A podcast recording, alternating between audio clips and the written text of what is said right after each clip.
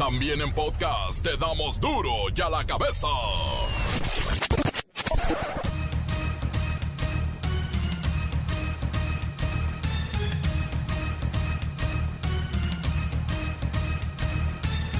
Viernes 10 de julio del 2020. Yo soy Miguel Ángel Fernández y esto es duro y a la cabeza, sin censura.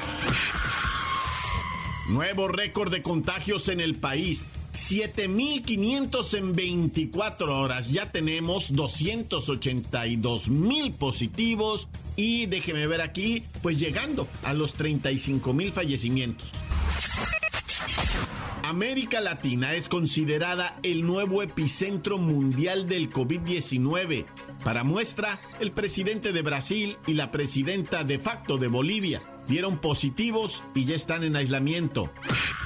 Consideran la captura de César Duarte, exgobernador de Chihuahua, como un trofeo y presea de casa por parte de Donald Trump para el presidente Obrador. Bueno, será de parte de los gringos, porque México no había exigido nada, ¿eh?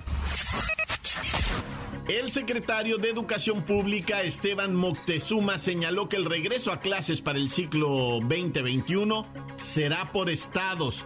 Algunos podrán iniciar clases antes que otros en función de su curva de contagios. Vaya, siempre el que manda será el semáforo verde. Nadie regresa en amarillo. Sin semáforo verde no hay actividad escolar. Y por actividad escolar me refiero no solo a clases, me refiero también a toda la preparación previa a las clases. Diputada del partido Encuentro Social presenta una iniciativa para castigar a los usuarios de las redes sociales que modifiquen fotografías, videos o audios originales y todos la llaman la ley anti-memes. Obviamente, la raza la tundió a memes. Si tú modificas el contenido original, de, algo, una fotografía, un video, un audio, bueno, pues serás castigado. Cristina se convierte en huracán, no tocará tierra, pero traerá lluvias intensas e inundaciones para Nayarit, Colima y Jalisco, cuidado. Balacean a una mujer policía en Comonfort, Guanajuato. El reportero del barrio tiene los detalles. La Bacha y el Cerillo tienen el eh, cierre de la etapa de grupos de la Copa por México y mucho más en la agenda deportiva de fin de semana. Comencemos con la sagradísima misión de informarle, porque aquí no le explicamos las noticias con manzanas, no, aquí las explicamos con huevos. Llegó el momento de presentarte las noticias como nadie más lo sabe hacer. Los datos que otros ocultan, aquí los exponemos sin rodeos. Agudeza, ironía, sátira y el comentario mordaz. Solo en duro y a la cabeza. ¡Arrancamos!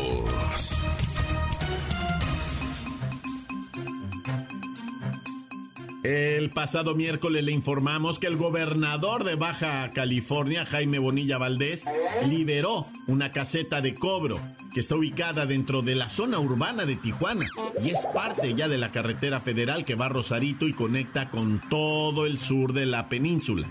Por esa carretera puedes llegar hasta La Paz, Baja California. Pero mire, realmente es una caseta de cobro absurda. Los ciudadanos tienen que pagar para llevar a los niños a la escuela, o ir al cine y pagar de regreso y además cuesta 40 pesos. Así que al gobernador Bonilla se le hizo fácil hacer su decreto de liberación de caseta y con el documento en mano fue hacer la sorpresiva ceremonia de entrega de territorio a los ciudadanos. Los liberó del pago de los 40 pesos de la caseta. Sí, completamente liberada. Nada más va a estar la policía, los fiscales, para vigilar que no haya ningún abuso y que no vengan gentes a destrozarla.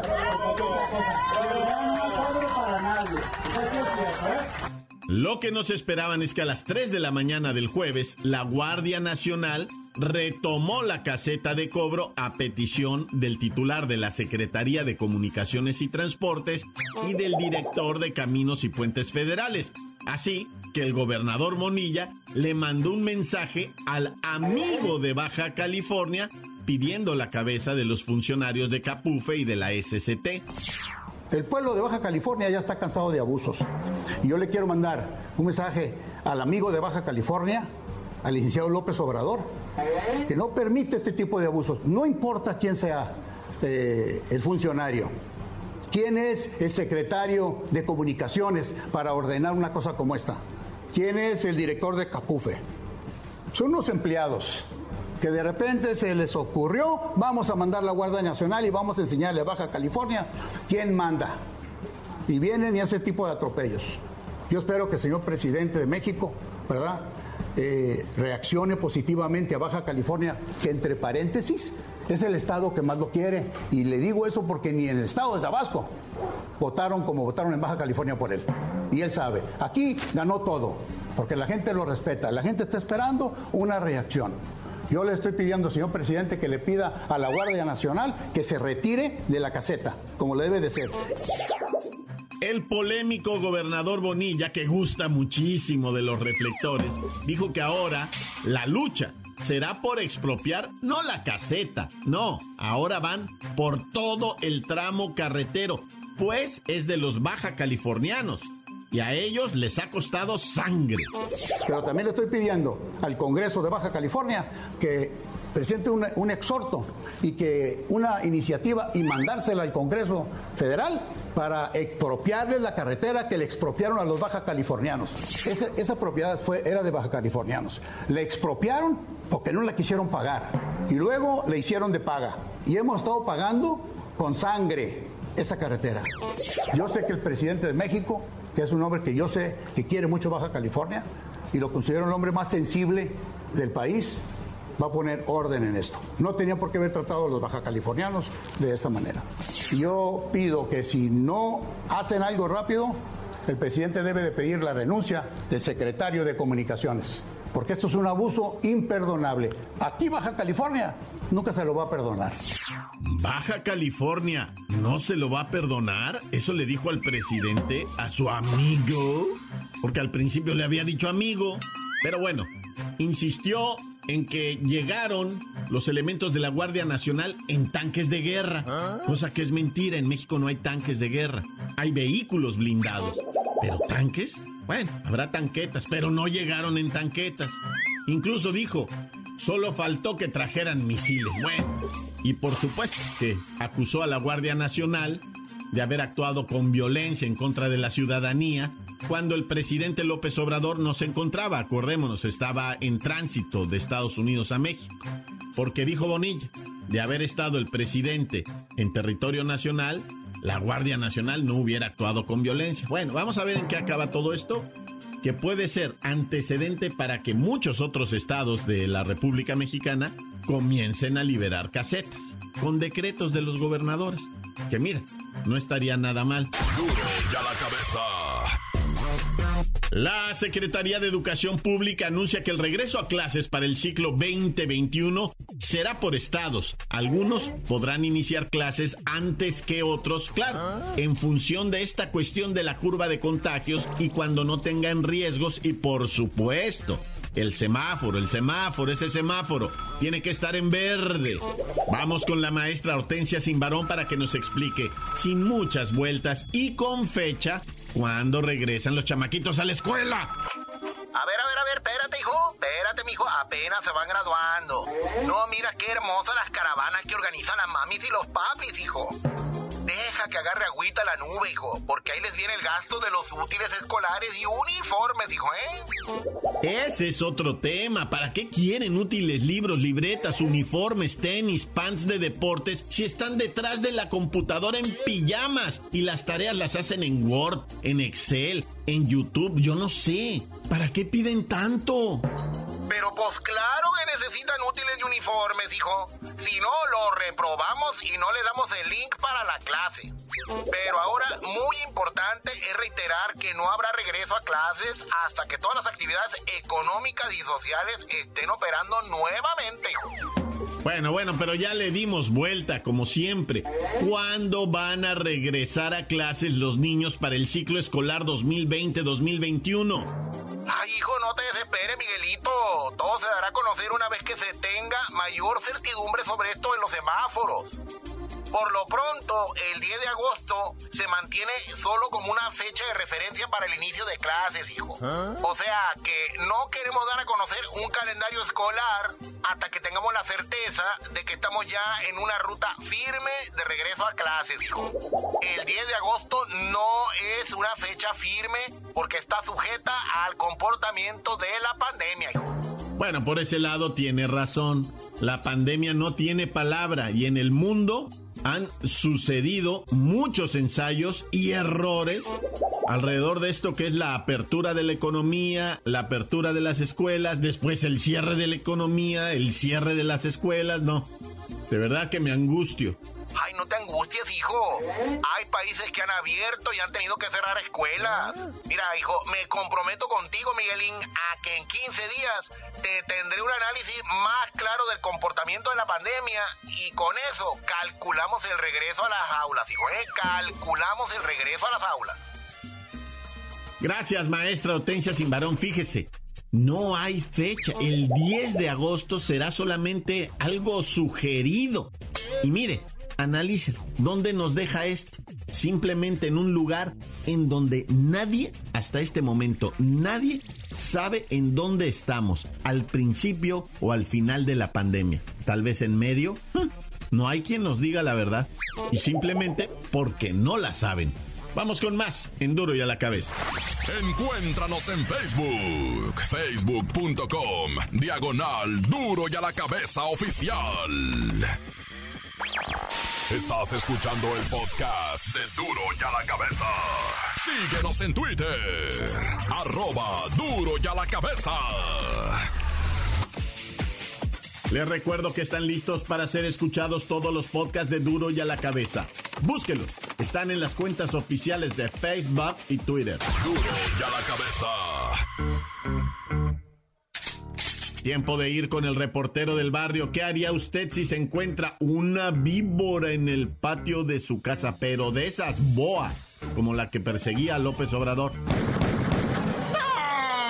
Montes, montes, alicantes, pintos, pájaros, cantantes, culebras chirroneras, y las chaparreras y todo. Oye, hablando de culebras chirroneras, ¿por qué no me pican ahora que traigo las chaparreras? Déjame te digo que acá en la colonia, ¿cuál fue? En este, pues en Guadalajara, pero fue en la colonia Santa Tere, ¿verdad? O sea, Tremendo, un vecino llamó a la policía 911, dijo, tengo un pitón en el patio, dijo. o sea, ¿de qué estás hablando, pariente? Digo, no, pues una culebra de esas que le llaman pitón. No, pues ya fue lo que viene siendo la unidad de rescate animal y no sé qué tanto de control de bichos en los parques. Se llama, mira, te voy a decir cómo se llama. Unidad de Vigilancia de Espacios Recreativos y Deportivos. la bestia. Y dice que están capacitados para manejar reptiles, ¿no? O sea, cuando se te ponga loca ya sabes quién les llamas. bueno, ya, este, me da hasta la tos. Estoy tosiendo en el codo, ¿eh? Para que no, no, o sea, ya es que tienes que toser en el ángulo que se genera entre tu brazo y antebrazo y el codo y no sé qué tanto. Ah, pero bueno, como haya sido, ¿qué? ¿De qué estoy hablando? Ah, de la víbora. Ah. Resultó ser una boa. A ver si no es la del presidente López Obrador, ¿ah? que decía que una boa lo andaba persiguiendo. No sé si eso no lo entendí muy bien, discúlpenme. Es que yo nada más doy de muertos, ¿verdad? Cuando me hablan de política, no, no le entiendo. Entonces aquí el presidente López Obrador decía que lo, lo perseguía una culebra, una boa, una cosa así. Bueno, esta boa estaba morrita, ¿eh? menos de un año de vida tiene esa boa porque no, no mide todavía un metro, medía como 90 centímetros, que ya mirar una culebra en tu casa de un metro ya te paniquea, ¿verdad?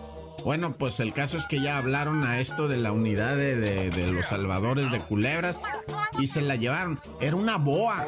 Esos animales crecen un metro por año. O sea, imagínate, a los tres años tienes un culebrón de tres metros de largo, loco. Te mata, se te enreda en el pescuezo y te mata. De hecho, te voy a decir algo, ¿eh? Esas culebras, la mayoría de las, de las en veces, las matan cuando tienen 5 o 6 años, porque ya miden casi 4 metros y medio. Sí, y pesan, hombre, son pesadísimas. Y pueden matar a una persona, no comérsela, pero sí apretarla hasta que ya no puedan más. Llegan a crecer nomás como 9 metros, imagínate nomás. O sea, es una locura. No, tienes que cuidarte de esos animales porque crecen rapidísimo y se vuelven muy fuertes. Ya. Por ahí presentaron un video, ¿verdad? Del líder de un cártel haciéndose un ritual de alta magia, este, con los amigos santeros, ¿verdad? ¿Ah? Que quién sabe qué, que el Llorembe no sé qué tanto y que el Changó le está protegiendo y que Orisha de la justicia lo salve de no. O sea, este líder de, de delincuentes ahí de la Ciudad de México, ¿verdad? Pues está en un ritual en el que están tocando tambores y están haciendo unos rezos que para que liberarlo de sus enemigos. Pues para que te haces de enemigos. Pues, pues mejor pórtate bien, muchacho, no te andes haciendo de enemigos. Y hablando de hacerse de enemigos, una mujer policía municipal de Salina Cruz fue acusada, ¿verdad?, de ir a agredir a la esposa y a los hijos de su amante. O sea, como el, señor ya le dijo, ¿sabes qué? Que ya no te quiero ver. Ella dijo, ah, no, ¿cómo de que no? y fue y le golpeó a los hijos y le golpeó a la señora. Después al otro día los persiguió en una patrulla y los andaba sacando el carril y no sé qué y, donde se los topa me los trae a coscorrones a todos, a la señora, a los hijos les pega sin tarazos. te nomás la señora bravísima y luego dicen que también es novia del comandante de la policía. O sea, o sea, esta raza con todos. Si, o sea que si te dejas hasta el marido te quita a ti que me estás oyendo, ¿eh? Y una tristísima, precisamente de mujeres policías, te iba a platicar rápido allá en Guanajuato una mujer policía muy joven venía saliendo de su turno y ella se mueve, eh, movía, ¿verdad? En una motoneta, se subió a su motoneta para irse a su casa y los asesinos la alcanzaron por atrás y le dispararon por la espalda. Ella cayó en la moto, se acercaron, la remataron y le dejaron una cartulina ahí al cadáver. Y, todavía llega la fiscalía, ¿verdad? ¿Y, qué, pasó? Se derrapó, dicen, se cayó, se derrapó. Ay, sí, se, se, se resbaló con los casquillos. Es que mira, aquí hay unos casquillos percutidos ya. No, pues qué pues, hombre. Lamentablemente fue asesinada por la mafia, ¿verdad? Y bueno, ya vámonos, es viernesuki, ¿verdad? Relájense en su cantón, raza. Cuídense, porque el gobierno nomás los va a atender, no los va a cuidar, y eso está feo. ¡Tarta! La nota que sacude. ¡Duro! ¡Duro ya la cabeza! Antes del corte comercial, escuchemos sus mensajes. Envíelos al WhatsApp 664-485-1538. ¿Qué hola, Pari? ¿Cómo estás, pariente? Oye, pariente, pues ya sabes, Pari, ¿para qué te digo? ¿Para qué te cuento? Fíjate, Pari, este, les quiero recomendar, ustedes han de decir que es pura cantaleta, pero no, pariente, cuídense mucho, Pari, hablando con la situación, no bajemos la guardia. ¿Se acuerdan que hace algunos meses decíamos que pues el, el, amigo del primo de un amigo se enfermó de COVID, pariente, y después iba acercando el círculo, ahorita es el, el amigo de mi primo, después vino mi primo, y ahora es el papá de mi primo, ya, ya estamos hablando, pari, se está poniendo feo esto, pariente, cuídense, pariente, ocupen su cubrebocas, pariente, este, no hagan reuniones, pariente, ya habrá tiempo para celebrar a mamita, papito, este, a los hijos, los 15 años, las graduaciones, este, ya va a haber tiempo, pari, este, cuídense mucho todavía, porque ya los contagios están de locos, pari, sale pariente. Encuéntranos en Facebook, facebook.com, diagonal duro y a la cabeza oficial. Esto es el podcast de duro y a la cabeza.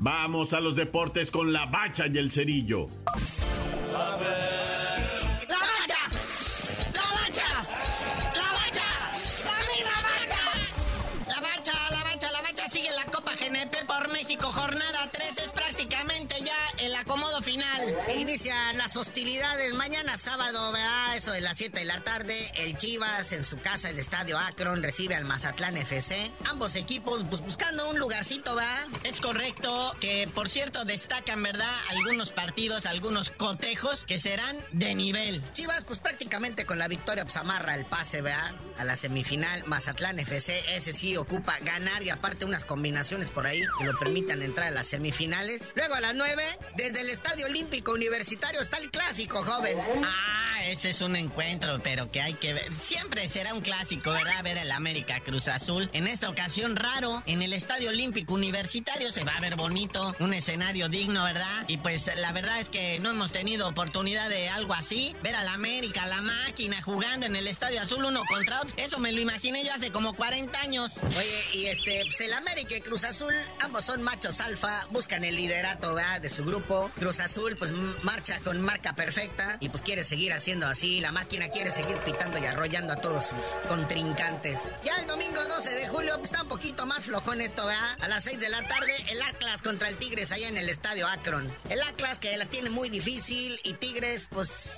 necesita ganar también pues para poder pasar a la siguiente ronda. Oh, es que la verdad esta copa sí llama la atención, o sea, porque pues primero no hay fútbol, ¿no? O sea, ha calado. Y después pues las combinaciones resultaron bastante interesantes. Pero está mucho mejor que la E-Liga MX, ¿no? O sea, siempre cualquier cosa más que la mentada E-Liga. Voto por eso. Pero ya a las 8 de la noche el último partido de fase regular, de fase de grupos de esta Copa GNP por México, el Pumas recibiendo en CEU aún ya eliminado Toluca. Ahí lo tiene. Pues con esto se acaba la fase de grupos. Y entonces vendrán ya los caminos de la vida para buscar un campeón. Las semifinales que se jugarán miércoles y jueves. Ahí dependiendo de los resultados, el lunes le decimos cómo quedan las llaves, ¿verdad? Oye, el Cruz Azul se sigue armando, la máquina sigue este, agarrando refuerzos. Esta vez le da la bienvenida al Chagui Martínez. ¿Que ese no estaba ya con los gallos? No, estaba con el Monarcas Morelia,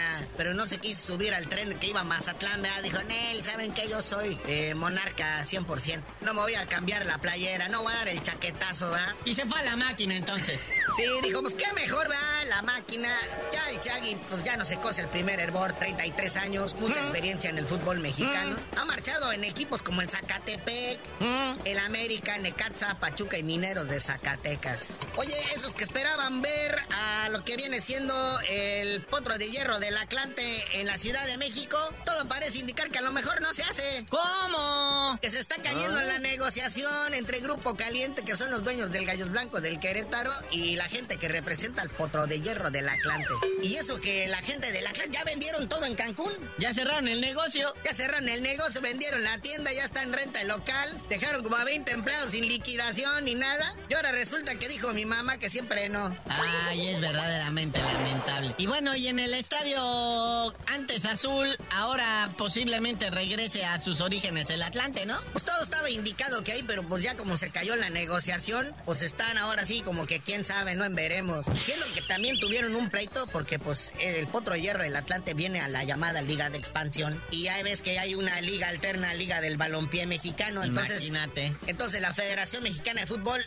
amenazó a todos los que tienen estadio, a todos los dueños de estadio. A ver, más vale que ni le renten a esos del balompié o se olvidan de la Federación Mexicana de Fútbol, ¿no? Órale. Y los dueños del Estadio Azul son los únicos que se les pusieron al brinco y les dijeron, "Ay, ch, ch, ch, un momentito, el dueño del estadio soy yo, yo veo a quién se lo rento, ¿no? Claro. Entonces la Federación Mexicana tuvo que doblar las manitas y aceptar a regañadientes, pero pues ahora resulta que se cae esta negociación y pues el Estadio Azul no será rentado. Oye, ¿cómo que se va Vela del fútbol? Anunció su retiro, Vela, no, bueno. Ah, pero es Alejandro el Vaquero Vela. Ay, Carlitos, me espantaste. Dice el vaquero adiós tras carrera de 17 años después de haber militado por equipos como Chivas, Chiapas, Cruz Azul, Atlante, Minnesota United, Necaxa y al último los Venados de Mérida. Pero pues como ya estaba de 36 años, pues ya no tenía cabida en la nueva liga de expansión. No puede ser como que estás viejo a los 36 años, Dios me libre. Pero mi vaquerito, sabes que se te quiere ánimo y en lo que emprendas, tus nuevos business y negocios, échale muchas ganas. Si sale en el Uber, inténtale, güey. Pregúntale a Nacho Ambris. Vaya. Bueno, carnalito, ya vámonos, no sin antes de mencionarles el nuevo chisme, ahora dónde tienen a la pulga Messi, ahora dicen que se va al Manchester City. Nah, ya, a ver cuándo aparece que se regresa al Tampico Madero o algo así. Pues a ver qué pasa. Yo por vía de mientras, con todo gusto yo les informo el lunes, ¿por qué me dicen el cerillo siempre y cuando se acabe la pandemia?